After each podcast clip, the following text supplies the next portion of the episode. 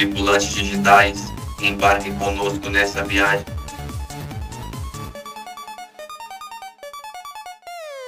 Olá, olá, ouvinte! Você que está nos escutando agora, nesta tarde, estamos iniciando mais um episódio do nosso podcast Tripulantes Digitais. E hoje nós temos um convidado ilustre, uma, uma, uma entrevista muito legal. Nós vamos fazer com o professor Glauco. Tudo bem, professor? Opa, tudo bom? Legal, muito feliz aí, honrado pelo convite. Vamos trocar uma ideia. Obrigado, obrigado. E hoje nós estamos com os apresentadores Guilherme Cupertino. Vou dar um alô, Gui. Salve! Nós estamos também com o Gabriel Oliveira. Opa! E com o Lucas Gomes. Opa, opa. Então, Gui, você quer começar dando uma intro assim, apresentando um pouco o professor para os nossos ouvintes? Então, ouvintes e a todos que estão nos espectando. É, o professor, né, que a gente combinou de se encontrar, né, para fazer a entrevista, ele é mestre em engenharia da produção, né? Também ele possui uma formação acadêmica. E aí eu queria saber, professor, é, isso foi fácil ou precisou levar muito tempo, assim, para o senhor chegar nesse nível? Dá um resumo, né, professor, de um pouco da, da sua carreira, do seu começo, assim. Exato. Joia. Então, eu costumo dizer que, que, eu, que eu fiz um, um, planejamento sempre visando o que eu tinha afinidade e o que, que poderia me financiar. Acho que é uma dificuldade que a gente tem quando a gente é mais novo de saber o que, que eu vou fazer. Aí eu falei, bom, isso aqui eu não vou fazer. E aí eu fui migrando para as coisas que eu tinha interesse e pintou o curso de robótica, já resumindo um pouco a, a história. E aí, da, da, do que eu atuava, que era mais na parte da produção, do que eu tinha dificuldade, que era a parte mais de logística e de programação, eu migrei aí para fazer o curso de ciência da computação, para me dar mais elementos, mais formação. Então, resumindo um pouquinho aí da, da trajetória, foi nesse sentido. Aí a pergunta se foi difícil, eu diria que não. Acho que a, a, ter opções é sempre melhor do que não ter opções. Então, sempre tive opções. E aí foram escolhas. É, foi trabalhoso? Sim, né? Dedicar horas de estudo, às vezes, em alguns momentos, é, tem disciplina que você gosta mais, tem disciplina que você não, não gosta tanto.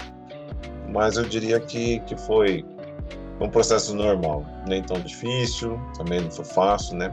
Algumas coisas que foram um pouco mais difíceis, tipo mestrado exigiu mais esforço, porque exigiu uma capacidade de escrita que eu não estava habituado, era algo que a gente aprende. Espero ter respondido aí. Entendi. E eu tenho uma pergunta a fazer, que seria como o senhor orientaria né, essas pessoas que quisessem trabalhar profissionalmente com algo voltado com jogos em TI, por exemplo, a programação, né, e, dentre outras. Legal. Boa pergunta, Guilherme. Então, a, a, as dicas vão no seguinte sentido, para a gente ver se a gente gosta ou eu acho que é conhecer. E aí, nesse sentido, né, o Senac já oferece, por exemplo, uma visão do que, que vai ser, tem até graduação. Então, a primeira dica seria tentar entrar em contato com quem já atua, de preferência verificar aquela atuação porque a área de games é, é bem abrangente. A gente vê só o resultado final, mas tem um cara que fica pensando no roteiro, nas ideias, que para alguns aquilo é tipo umas viagens. Nossa, mas que viagem, que imagem mais doida. E para outros é aquele que ele tem facilidade. E tem outros que vão ficar ter mais é, ênfase ou facilidade na parte da dinâmica. Então acho que para a gente saber, né? É tipo, para eu saber se eu vou gostar de uma determinada coisa, eu preciso experimentar. Então, acho que esse fato de se aproximar de profissionais que já atuam é uma das formas. Não tendo contato, a gente tem como visualizar aí via internet. Acho que seria um primeiro passo, hein? Ah, entendi. Obrigado. E aí, Matheus? Gabriel, Lucas? Tem algumas perguntas que vocês gostaram de fazer, professor? Professor, a princípio, esse foi é, seu principal sonho? Você já começou desde criança e falou, ah, eu quero fazer isso? Não, não. Boa pergunta também, Lucas. Não, não foi. Eu tinha uma ideia, até acabei virando de uma certa forma ser cientista, mas eu gostava muito de ficar misturando líquido quando era menor, né? E aí ver o que, que acontecia, se espumar, soltar, então, uma, uma certa curiosidade de, nesse sentido. E a outra é de ficar vendo o funcionamento das partes eletrônicas. Mas eu não tinha muito claro o que eu queria. Né? Eu tinha claro as coisas que eu não queria. Então, por exemplo, eu acho que é uma das, das formas de vocês verificarem, eu oriento os meus alunos assim, nesse sentido. Então, uma forma de você saber o que você quer é você definir aquilo que você não quer. Então, uma forma de saber se eu estou indo para o norte é sair evitando o sul. Então, nunca tive muita afinidade assim com é, sangue, corpo humano, essas coisas assim, nunca não favoreceram. Então, eu gostava das coisas mais lógicas, né, que faziam sentido para mim. Se um mais um vai dar sempre dois, eu me sentia confortável. Quando a gente vai para a área de humanas ou filosóficas, às vezes depende, né, tem a interpretação, etc. Então foi nesse sentido, Lucas, que eu fui é, galgando a minha trajetória. E outras eu via oportunidades. Ah, não gosto tanto, mas tem oportunidade aí nessa área. Quando eu fui para mecatrônica, que era nova, né, que eu não gostava tanto, nem conhecia, né? Mas eu vi oportunidades, falou, sendo uma área nova, vai ter mais oportunidade. Eu me dando bem, eu consigo financiar algo que eu, de repente, se eu mudar de ideia, eu gosto. Legal? Acho que é isso. É, todo mundo tem altos e baixos numa história, né? Outra pergunta. Qual foi, tipo, a maior dificuldade que você teve?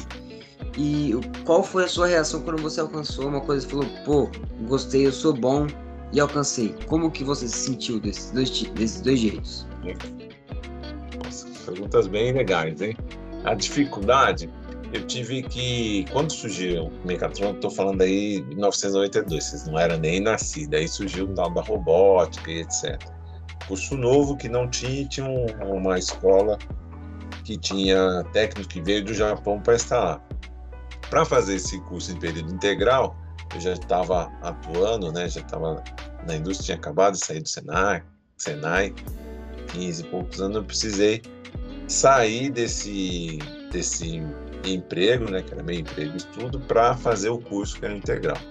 E aí foram uns perrengues, né?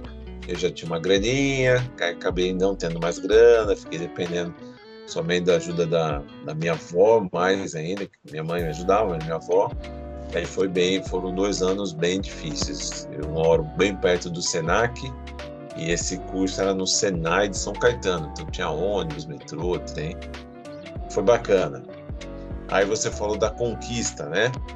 Então, da conquista, o que eu destaco foi o seguinte: no, no início, da, da, logo depois dessa formação, fui para uma empresa que era multinacional e eu ficava muito apavorado quando tinha ligação, porque podia ser uma ligação de fora da Suécia e eu não dominava o inglês, então ficava meio que tremendo para falar o português claro.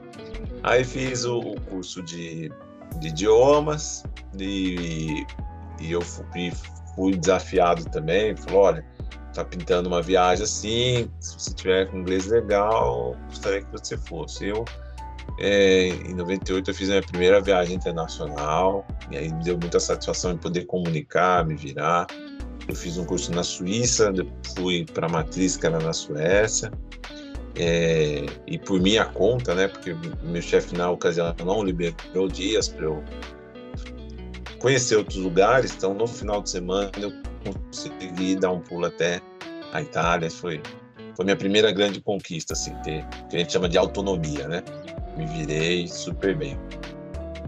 Legal. E professor, é, assim, como assim, quando você estava fazendo as viagens, como você se sentia e você fazia o que lá? pelo o mundo, né? É, nessas viagens. E qual outra pergunta, né? Quais foram as regiões que o senhor foi? Ah, legal, adoro falar sobre isso. Bom, primeiro me sentia muito bem, né? Algumas coisas é, bacanas de você estar fora, as pessoas não te conhecem, e você quer conhecer a cultura.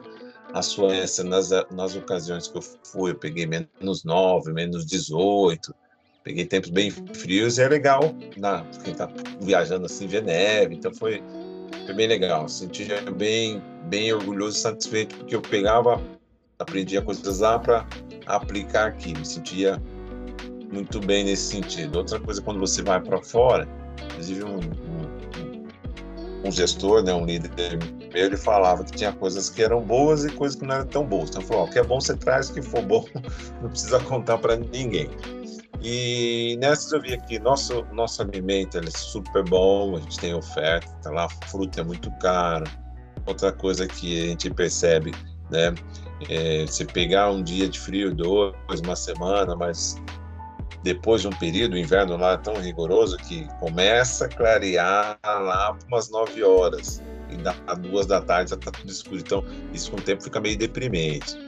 Mas foram as coisas bacanas. Em todo lugar que eu, que eu vou, procuro ver da comida, da cultura que eles gostam, fazer os passeios. Então, minha primeira viagem de transa seria o meu de um navio transoceânico, né? Eu fiz uma viagem da Suécia para a Suíça. E na época, então vocês vão ver que faz bastante tempo, o Titanic estava bombando, o filme do Titanic. E era uma viagem bem parecida, né? Inclusive o barulho do cortando gelo. É, eu já conversei, comentei que eu gosto de dançar, então em todos os lugares eu consegui dançar. Nesse navio tinha uma espécie de uma discoteca. Então eu faço, eu concilio um pouco da cultura, né, dos costumes e tento ver né, ambientes que tem que tem dança. Então salsa tem na Suécia, na Áustria quando eu fiz um intercâmbio, né, eu fiz uma um curso de especialização lá também, nos Estados Unidos sem dúvida, né? Então nesse, acho que é isso, acho que te respondi, né, Guilherme? Então é cultura trabalho e lazer. Tentei usufruir o máximo. Ah, legal, professor, pelo seu feedback. Gabriel, Matheus, que vocês ainda não falaram, tem uma pergunta?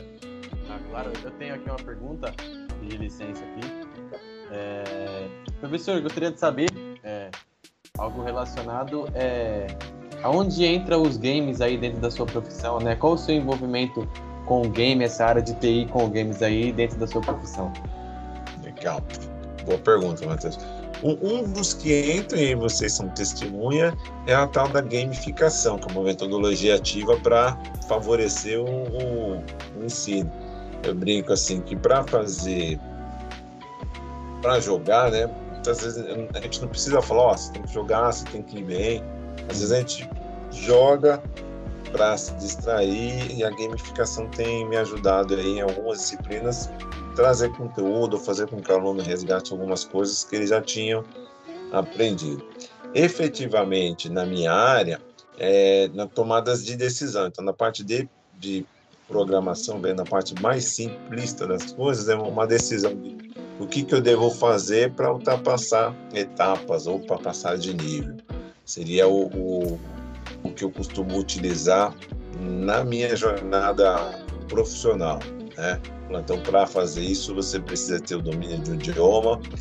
Para poder ir para tal lugar, você precisa conhecer tal técnica. Agora a gente vê aí, é, falar só de uma linguagem, né? Até pouco tempo atrás o Java era mais popular, agora tudo está relacionado a Python, porque tudo a gente envolve compilação de dados.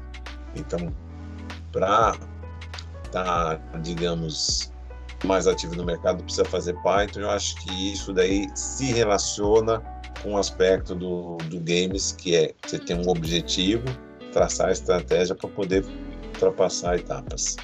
Uhum, certo, certo. E legal pela, pela resposta, né? Legal saber disso, até para os ouvintes saberem também. E outra pergunta que eu tenho para fazer para o senhor é como o senhor faz é, para garante né, que as suas é, habilidades tecnológicas sempre estejam atualizadas, né? Porque a gente pode ver aí que as coisas mudam rapidamente, né?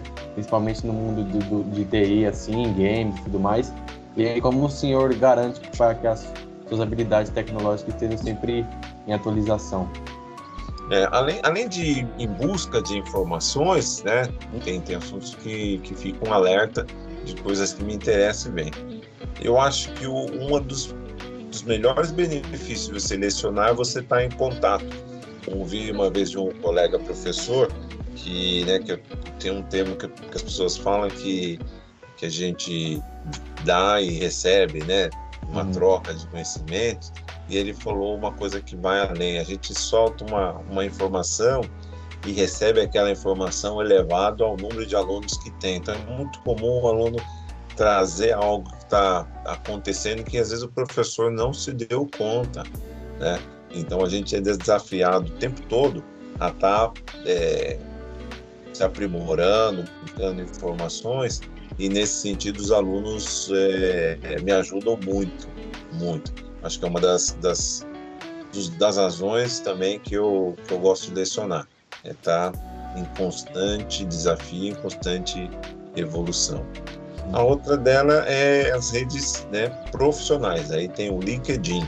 Se vocês não viram, e como a gente está falando uma entrevista para auxiliar a galera, o LinkedIn é uma rede social, parece o Facebook, mas lá a gente fala das habilidades, competências.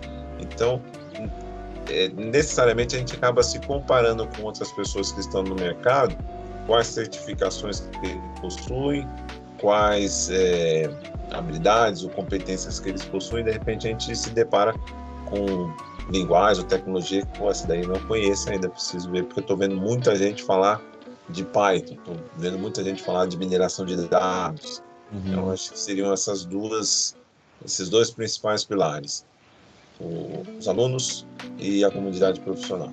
Certo, certo. Legal, professor. Obrigado, viu? Pode perguntar, Gabriel. Quer perguntar aí? É, sim, é sobre o que você tinha dito do, da parte de, do estudo de línguas. É, quantas línguas você sabe? Eu posso falar apenas o inglês e o português. Eu rascunhei, faz, fazia algumas brincadeiras do sueco por ter trabalhado numa empresa sueca. Então, os principais cumprimentos, olá, obrigado, tchau, né, ou aquelas frases, eu trabalho, a gente conseguia desenrolar, mas não tem o domínio. E aí tem o, o espanhol, eu compreendo bem, mas eu não costumo falar é, que conheço o espanhol, porque a minha pronúncia não é das mais adequadas, inclusive está entre as, as minhas metas. Aí vem aquele, é, respondendo a questão do, do Matheus anterior, que para eu adentrar, eu poder atuar em determinadas áreas ou aprender determinadas informações, é, se eu tivesse espanhol, me abriria portas, eu conseguiria mudar de fase. Então é tá no radar aí como próximo próximo idioma. Então, é, você sabendo de inglês e falando fluentemente, isso ajudou quanto na sua carreira como técnico? Nossa. É, eu ia mensurar isso em percentual, mas eu acho que talvez era nem percentual, era condição sim ou não. Se tem o idioma, avança. Se não tem, eh, ficaria muito restrito. Estaria ainda na, na, na condição aí, realmente no, no nível técnico. Ah, fora as dificuldades, né? No tempo que eu comecei, não tinha o Google Translate, então você tinha que realmente é pegar, procurar a palavra, condensar ali, formar verbo substantivo para tentar compreender. É, eu diria, então, para ser mais sucinto, que, que, que realmente o inglês ele alavanca as possibilidades, né? Então, daria aí, de tudo que eu consigo fazer, eu tenho 40% a mais de incremento por ter o idioma. Olha só. Legal, legal. É... Querem fazer mais alguma pergunta, pessoal? É... Bom, é... eu não tenho mais nenhuma pergunta, só queria agradecer a disponibilidade do professor e espero que os outros professores é, gostam do nosso podcast. Certo. Também queria agradecer, viu, professor? Ter aceitado o nosso convite. É um prazer é, entrevistar o senhor, né? E pelo senhor contribuir, quem sabe, em outras oportunidades, possamos fazer mais e mais entrevistas falando um pouco mais sobre. Quero agradecer. Gabriel, estou olhando aí. Ah, eu queria agradecer também e é, depois é, eu vou relembrar né, essa conversa sobre também na parte de inglês, que eu realmente não sei muita coisa. Né? Aí 40% assim de ajuda na, na carreira profissional é algo é bastante. Quase É. metade, né? É, essa é a minha, minha experiência, né? Para cargo de gestor, para poder, por exemplo, no mestrado você faz um teste por eficiência. Se você não tiver idioma, não entra no mestrado, mesmo que você vá na prova, vai bem na prova. E para aprender outras coisas, como a, a informação mais farta está no idioma inglês, é, fica, você fica mais motivado quando você não consegue entender o básico, você acaba se esforçando.